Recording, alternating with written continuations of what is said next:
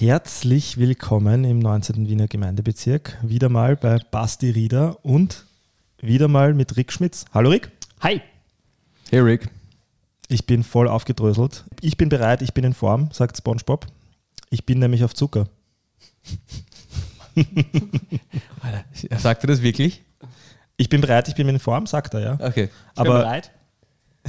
auf Zucker ist er hoffentlich. Naja, es würde mich nicht wundern. Jedenfalls, wir reden heute über Zucker und äh, all seine Effekte, Auswirkungen auf den Körper und all seine Formen vor allem. Weil Zucker kommt ja heute nicht mehr nur noch als Zucker um die Ecke. Und äh, dadurch, dass das Ganze gar nicht mehr so einfach zu durchblicken ist, haben wir uns gedacht, wir machen einfach mal eine ganz banale und trotzdem vielleicht nicht so bana- banale Folge über Zucker. Und deshalb die erste Frage an den Rick. Was ist eigentlich Zucker und was gibt es für Arten?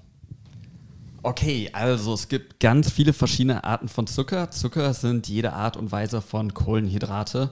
Chemisch gesehen, als Deutscher darf ich auch chemisch gesehen sagen. Nein. Nee, geht gar nicht, rausschneiden. Autsch. Okay, nein, ich habe mir mittlerweile eh schon das chemisch angesehen. Das ist halt die Formel, dass man ein paar Kohlenstoffe hat, die doppelte Anzahl von Wasserstoffatomen und auch Sauerstoffatomen.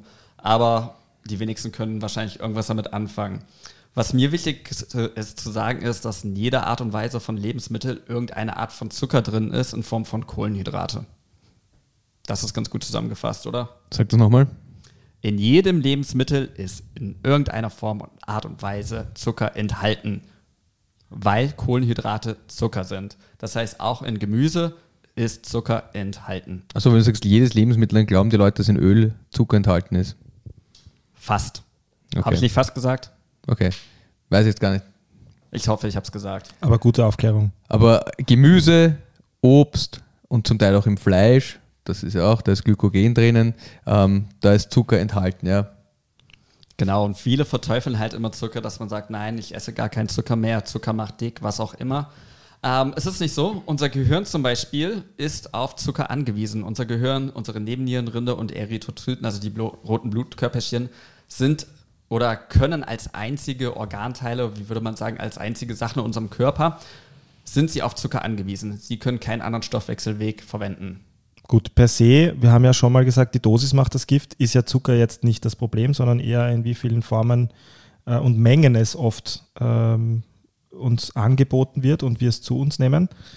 Ähm, aber beginnen wir vielleicht mal mit der Unterscheidung, oder? Also was, was gibt es denn für verschiedene Arten? Wenn du schon sagst, Zucker ist äh, auch im Gemüse enthalten. Ich gehe mal davon aus, dass Zucker im Gemüse anders ist als Zucker im Honig.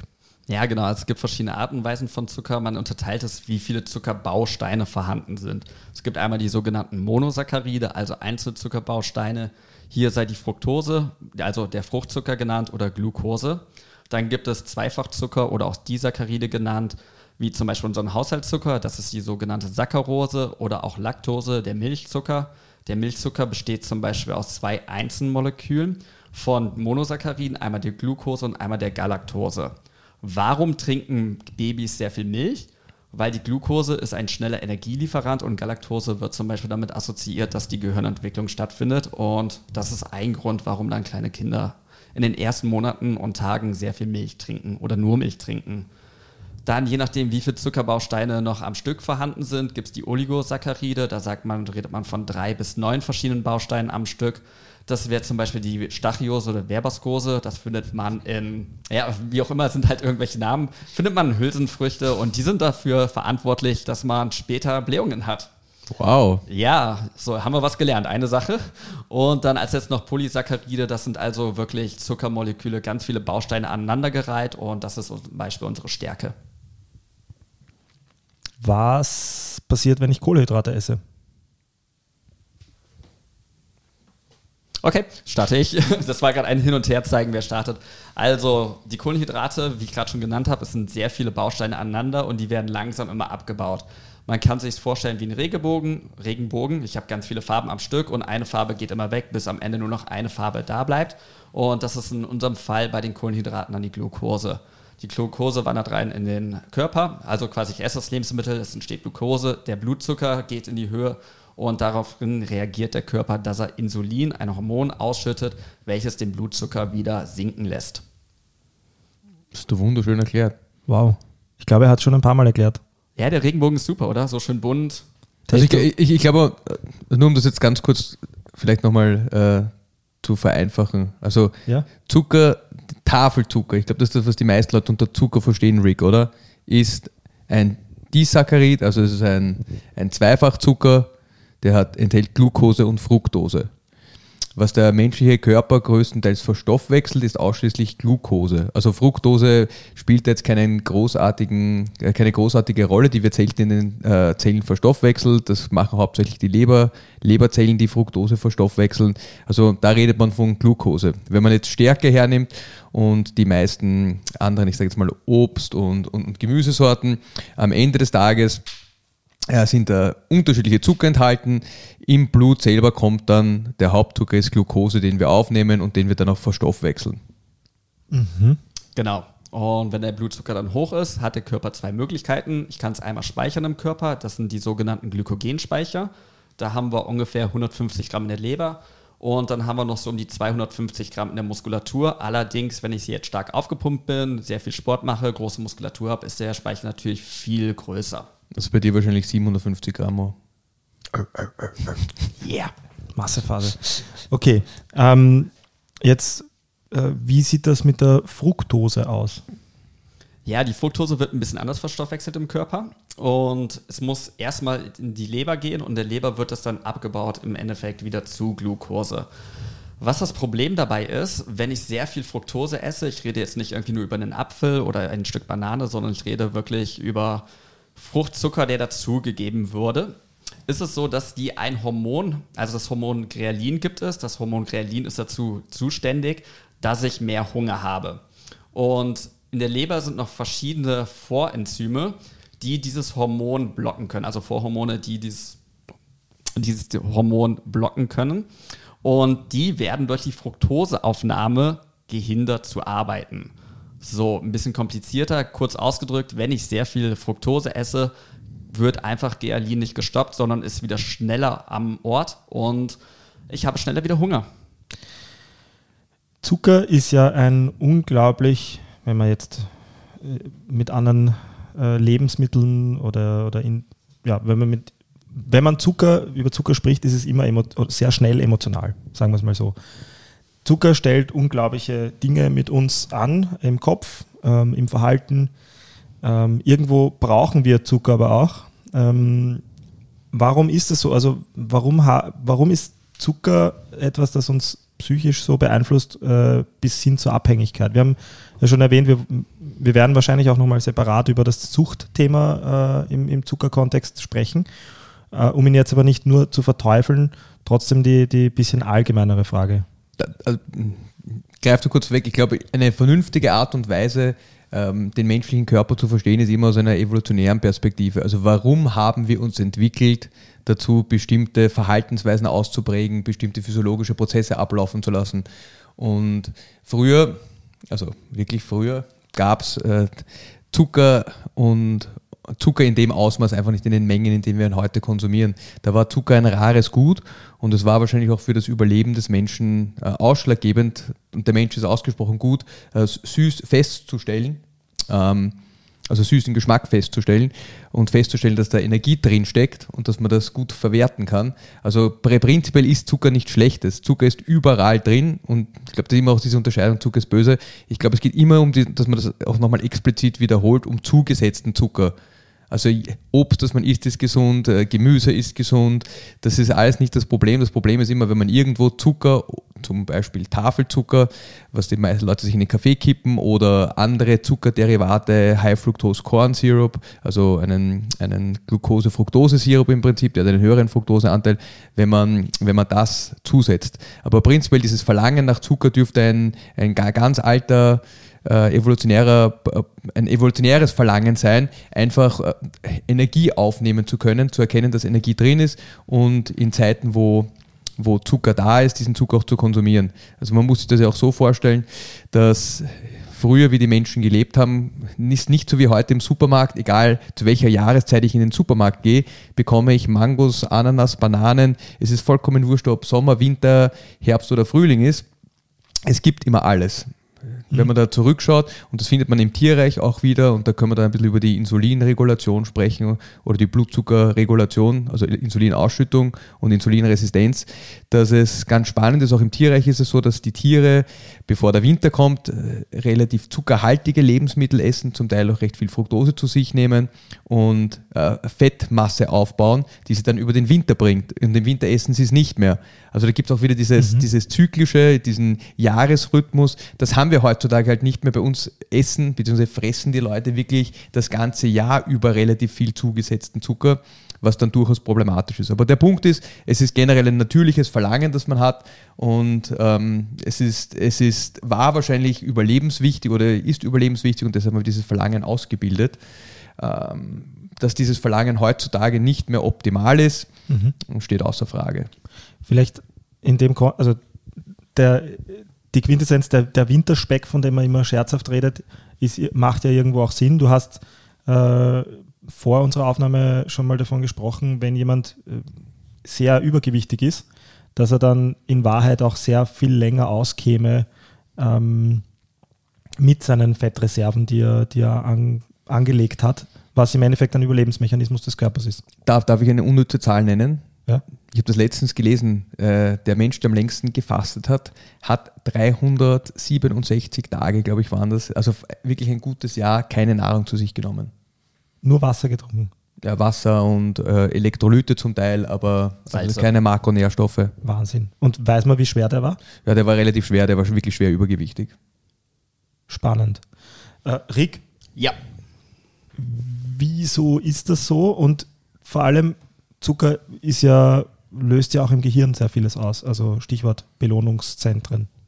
Genau, Dopamin. Also im Gehirn gibt es ähm, das Pleasure and Pain Balance Zentrum, würde ich es mal ausdrücken. Das heißt entweder Spaß und Vergnügen oder Schmerz, Pain, Schmerz, ja. Kann man so ganz gut ausdrücken, wenn man sehr viel Zucker nimmt. Wir haben manche Neuropodzellen im Darm, die dann Dopamin aussenden, über den Nervus vagus, Nerv ins Gehirn senden, wo dann gesagt wird, hey, bitte ein bisschen Dopamin aussenden. Dopamin ist das Hormon, was für äh, Pleasure steht, also für Spaß. Und wenn ich sehr viel Zucker esse, habe ich dementsprechend sehr viel Spaß. Und das Problem ist, wenn ich diesen Zucker dann nicht mehr esse, geht der Dopaminspiegel wieder hinunter und ich habe ein größeres Verlangen. Nehmen wir uns ein Stück Schoki. Es gibt wenige Leute, die nur ein Stück Schoki essen und dann die Tafel weglegen können, ohne nochmal dahin zu gehen. Weil nach ein paar Minuten kommt das Verlangen, hey, du hast doch Schokolade da vorne liegen. Nimm dir die Schokolade, geh dahin, nimm dir die Schokolade. Und bei vielen Leuten endet es halt so, dass dann im Endeffekt die halbe oder die ganze Tafel Schokolade gegessen wird. Das ist der sogenannte Sugar Rush, oder? Dieses plötzliche Gefühl von Glückseligkeit, das durch Dopamin freigesetzt wird. Yep. Auch da, also man weiß mittlerweile, dass Dopamin auch stark in dem, im, im Lernprozess beteiligt ist. Und auch das würde irgendwo Sinn machen, wenn man süß schmeckt, dass Dopamin nicht nur dieses Suchtverhalten, sondern auch äh, Verhalten forciert, das evolutionär sinnvoll ist. Also das heißt, es wird Dopamin ausgeschüttet, damit ich mir merke, dass generell der Zucker etwas ist, was ich gerne konsumiere. Also ich, das ist halt die andere Komponente. Ist, äh, heutzutage haben wir überall Zucker, deshalb äh, ist, ist, ist, ist das ein Problem, aber in, in, in Gegenden oder zu Zeiten, wo es ganz wenig Zucker nur gab, war das durchaus sinnvoll zu lernen, welche, welche Lebensmittel Zucker enthalten und diese dann auch regelmäßig zu suchen und zu konsumieren. Genau, und es geht nicht nur um den Zucker, sondern es geht generell um den süßen Geschmack auch was man wohl ganz stark auch im Bekanntenkreis sieht, dass die Leute, die sich jetzt nicht so gesund ernähren, sondern eher zu verarbeiteten süßen Produkten greifen, viel häufiger auch zu weiteren süßen Produkten greifen. Habe ich jetzt einen Apfel vor mir liegen oder einen Snickersbar? Okay, will ich den Snickersbar zum Beispiel? Und die nächste Entscheidung wird danach nicht auf den Apfel gehen, sondern wieder zu irgendwas Ungesünderen. Ich habe unlängst auf Netflix eine, da gibt es eine, eine Serie an, an, an sehr kurzweiligen, so 30-minütigen Shows, äh, wo unterschiedliche Dinge erklärt werden. Ich glaube, es heißt auch Explained. Ähm, und da gab es eine zu Zucker. Ich weiß nicht, ob ihr die gesehen habt. Nein, leider nicht. Nein. Äh, da wird ein bisschen die Historie ähm, des Zuckers in unserer Ge Gesellschaft äh, gezeigt und vieles von dem, was ihr auch erwähnt habt.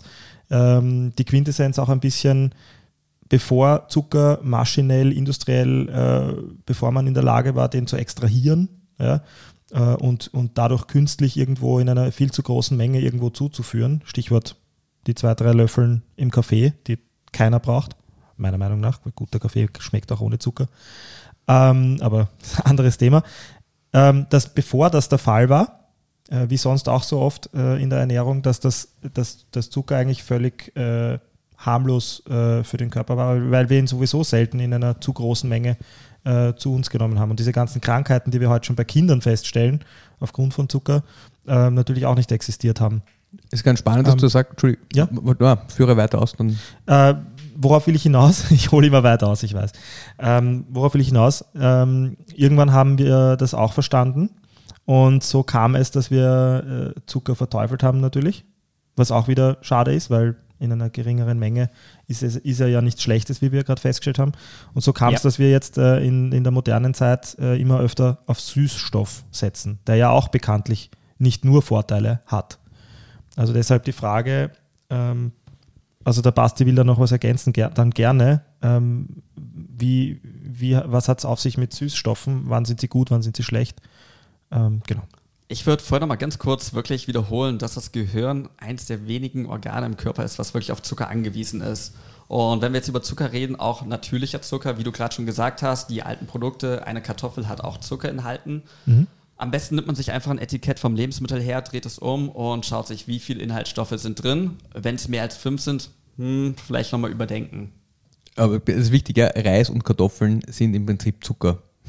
Hm? Das ist auch was, was Leute nicht verstehen. Das Reis und Kartoffeln sind Zucker. Also, Aber guter Zucker, weil es sehr langsam abgebaut wird. Ausnahme Jasminreis. Ja, aber nur, dass die Leute das auch wirklich verstehen. Also es ist in, diese Dinge sind, äh, Stärke ist Zucker, der menschliche Körper ist gut darauf vorbereitet oder ausgelegt, Stärke zu verdauen. Das beginnt schon im Mund. Da schüttet man ein Enzym aus, das ist Amylase, das spaltet die Stärke auf, damit sie leichter verdaubar ist im, im, im Magen-Darm-Trakt. Also der menschliche Körper ist sehr, sehr gut dafür ausgelegt, Kohlenhydrate zu essen und diese auch zu verstoffwechseln. Äh, Und ich glaube, da ist wieder dieses Thema, langsame, äh, langsame Aufnahme des Zuckers, äh, langsamer Anstieg des Blutzuckerspiegels ja, im Vergleich zu zugesetztem Zucker. Und da sieht man halt auch die, die größten Unterschiede, wenn man jetzt gar nicht wieder auf Süßstoffe zu sprechen zu kommen, sondern generell auf Softdrinks, Coca-Cola, Eistee und alle diese Dinge, da nimmt man sehr schnell sehr große Mengen Zucker zu sich. Also wenn man eine halbe Liter Flasche Cola trinkt oder irgendeinen anderen Eistee, was auch immer, ähm, da sieht man, das sind ungefähr so 10 bis 12 Gramm Zucker auf 100 Milliliter. Halber Liter macht 50, 60 Gramm zugesetzten Zucker, der flüssig, in flüssiger Form aufgenommen wird. Das heißt, die Absorptionsraten sind wesentlich höher, der Blutzuckerspiegel steigt wesentlich schneller. Ähm, und mittlerweile weiß man auch, dass diese Blutzuckerspitzen äh, gar nicht so gesund sind, wenn der Blutzucker so wahnsinnig hoch nach oben geht. Und das ist, das ist eigentlich das Problem. Die Kartoffel, die man isst, ist kein Problem. Die Karotte, die man isst, ist kein Problem. Also Zucker, es ist überall Zucker, es ist immer dasselbe. Die Leute dann tun das, heißt das andere Zucker, ist das gute Zucker, ist das schlechte Zucker. Ich würde das gar nicht so sagen. Das hängt sehr viel davon ab, wie schnell der Zucker aufgenommen wird und was er dann physiologisch für Effekte im Körper hervorruft. Aber der Zucker ist immer derselbe. Das ist immer Glucose, die, die physiologisch reguliert werden muss im Körper. Also zu viel, zu schnell ist das Problem. Zu viel, zu schnell und dann halt auch teilweise in zu, in zu großen, also sowieso zu viel, zu schnell, aber auch über einen zu langen Zeitraum ständig.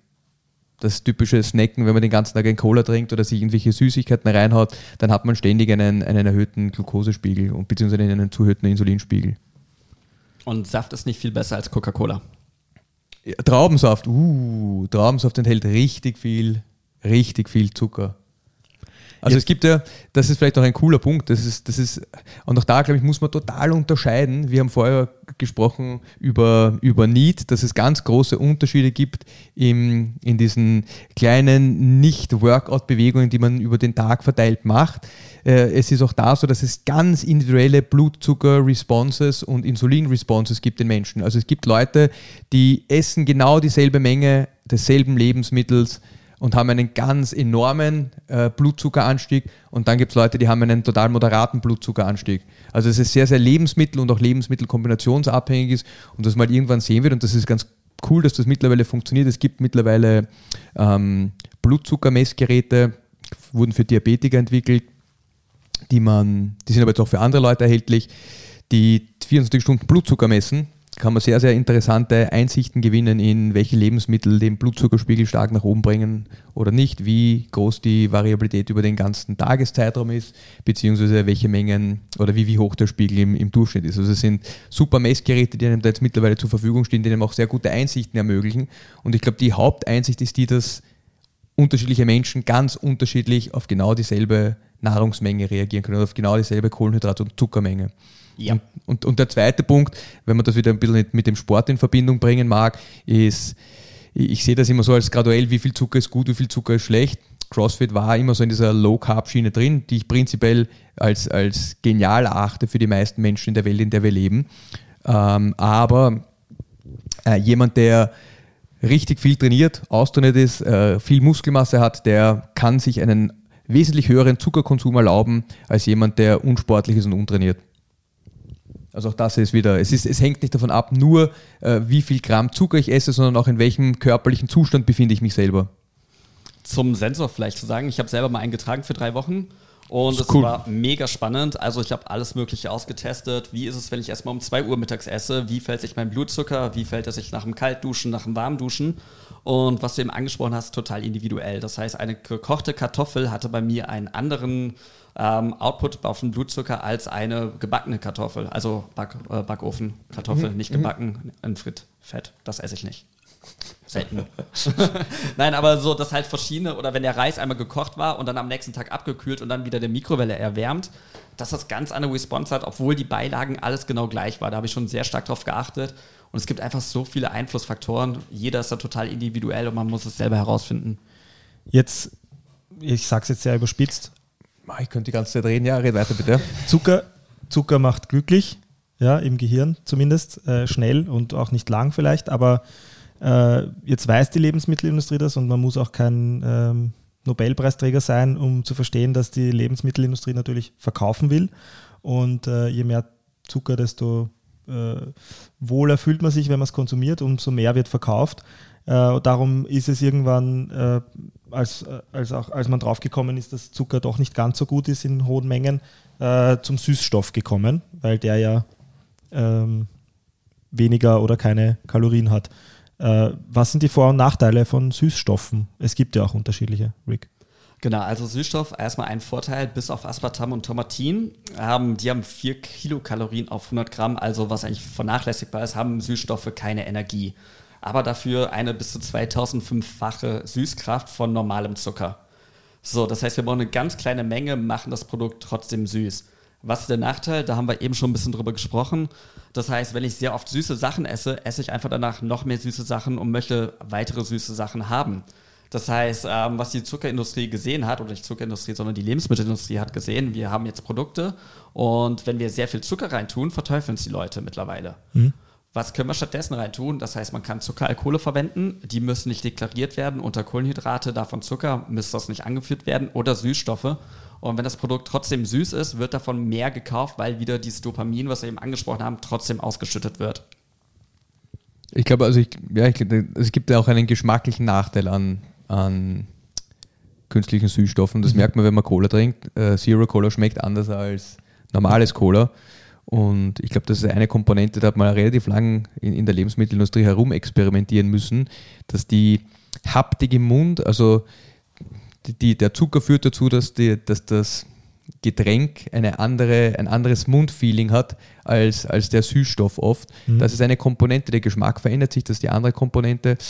Ähm, und ich glaube, ein, ein, ein ganz wesentlicher Faktor, den der Rick schon angesprochen hat, ist, die meisten Leute glauben, dass sie am Ende des Tages weniger Kalorien konsumieren, wenn sie Zucker durch künstliche Süßstoffe ersetzen. Was sich herausgestellt hat, ist, dass die meisten Menschen, die die von äh, Zucker auf künstlichen Süßstoff switchen, dass die am Ende des Tages eine höhere Kalorienmenge konsumieren als davor. Also man nimmt die künstlichen Süßstoffe, um abzunehmen, weniger Zucker zu sich zu nehmen. Am Ende des Tages resultiert das meistens in einer erhöhten Kalorienaufnahme und nicht einer verniedrigten Kalorienaufnahme.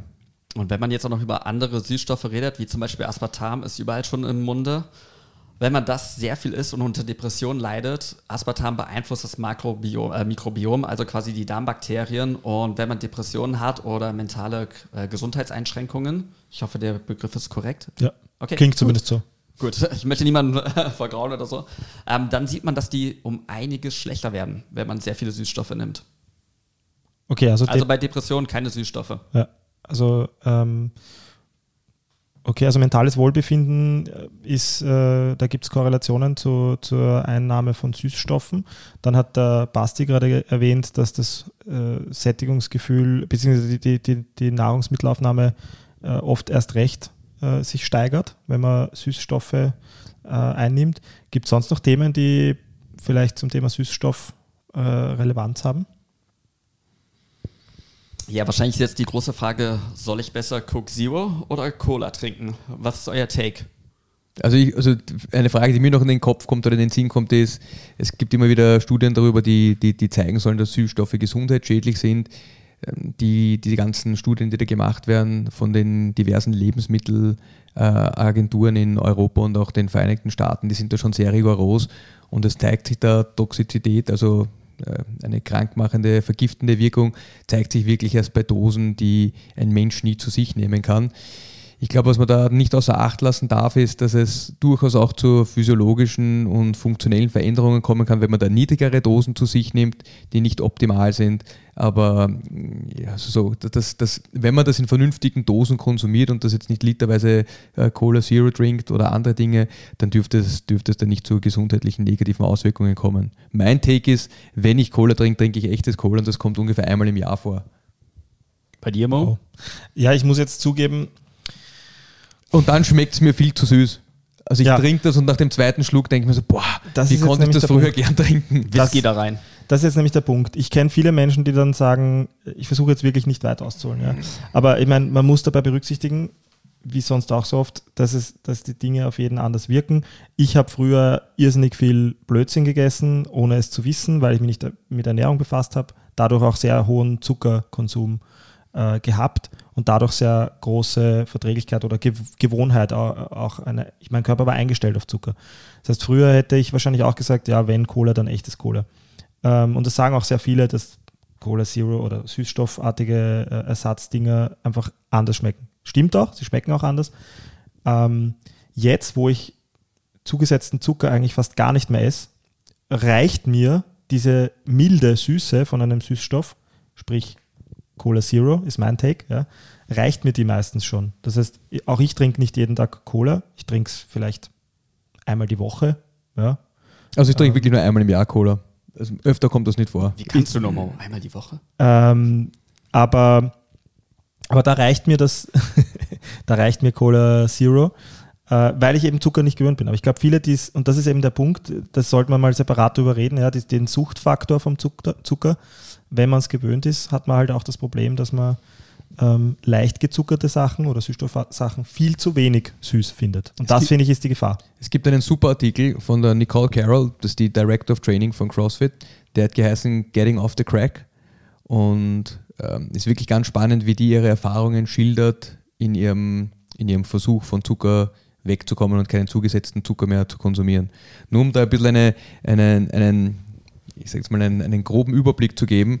Die WHO hat mittlerweile gesagt, dass für einen Erwachsenen 25 Gramm Zucker pro Tag, zugesetzter Zucker pro Tag, das oberste Limit sind. Das 25 Gramm Zucker ist 100 in, Kalorien. Ja, 100 Kalorien ist in einer, in einer normalen Dose Cola schon überschritten. Also wenn man 0,33 Cola trinkt, hat man mehr, normales Cola, hat man mehr Zucker zu sich genommen als von der WHO als gesundheitlich äh, unbedenklich vorgeschrieben. Also selbst mit minimalen Produkten, wenn man stark prozessierte Produkte äh, zu sich nimmt, die Zucker oder Fructose, äh, Glucose-Fructose-Sirup enthalten, dann ist man äh, mit äh, viel weniger als täglichen Mengen schon weit über dem Ausmaß an zugesetztem Zucker, den man normalerweise zu sich nehmen sollte. Genau, es gibt ja immer die ganz schönen Portionsempfehlungen, wenn man sich mal eine Flasche Coca-Cola ansieht oder Flasche Pepsi, was auch immer, ein Softdrink, sage ich mal steht ja meistens drauf, auf zwei Portionen aufzuteilen. Und ich kenne niemanden, der so eine 05er Flasche auch wirklich an zwei Tagen dann trinkt. Oder aufteilt.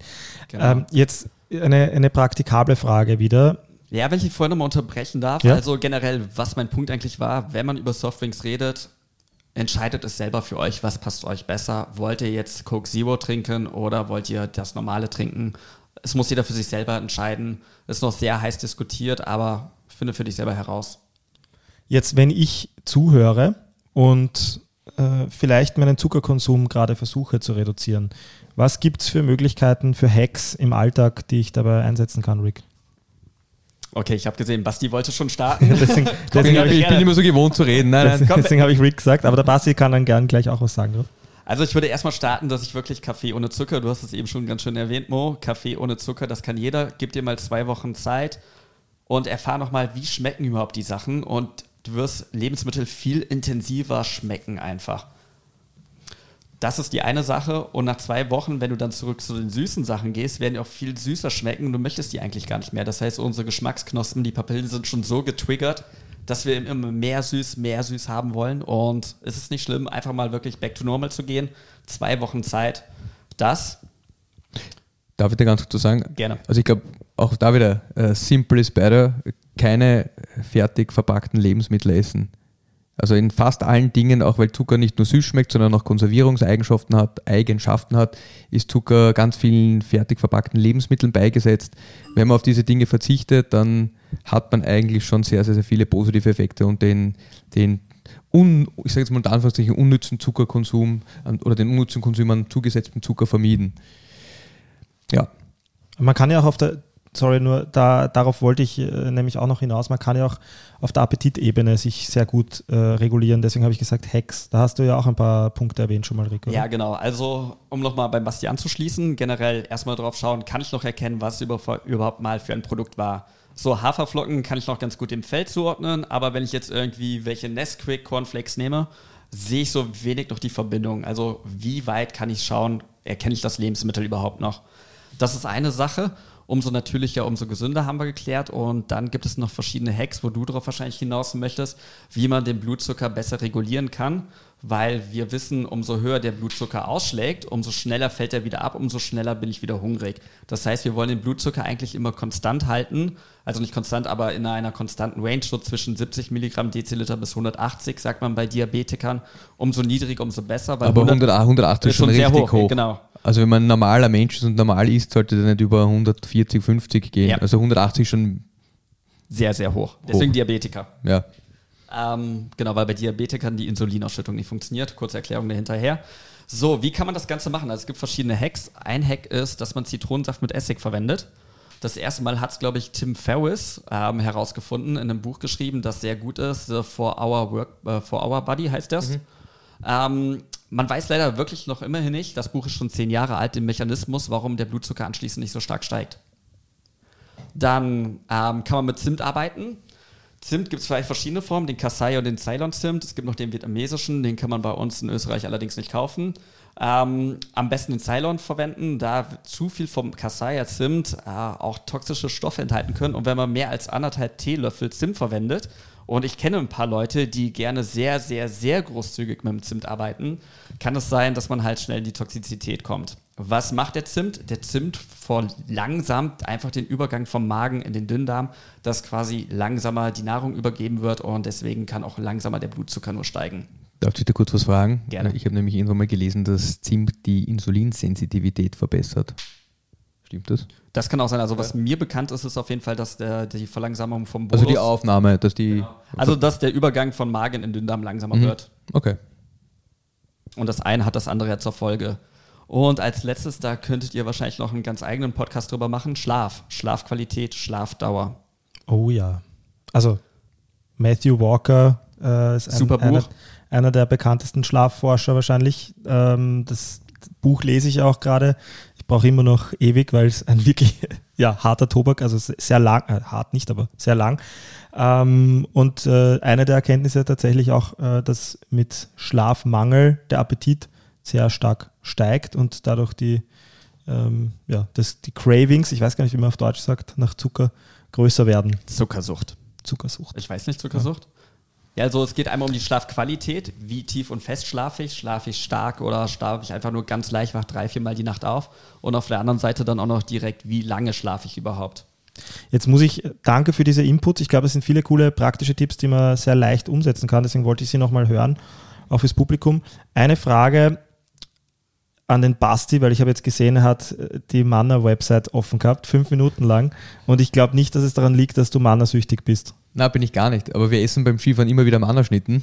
Aber das Einzige, was ich noch sagen wollte, also auch um da wieder ein bisschen eine Perspektive zu, zu, zu geben, wie viel zugesetzter Zucker in manchen Produkten drin ist. Mhm. Ein Backerl Mannerschnitten hat 75 Gramm Ähm, der Durchschnitt auf 100 Gramm an zugesetztem Zucker sind äh, 46 Gramm.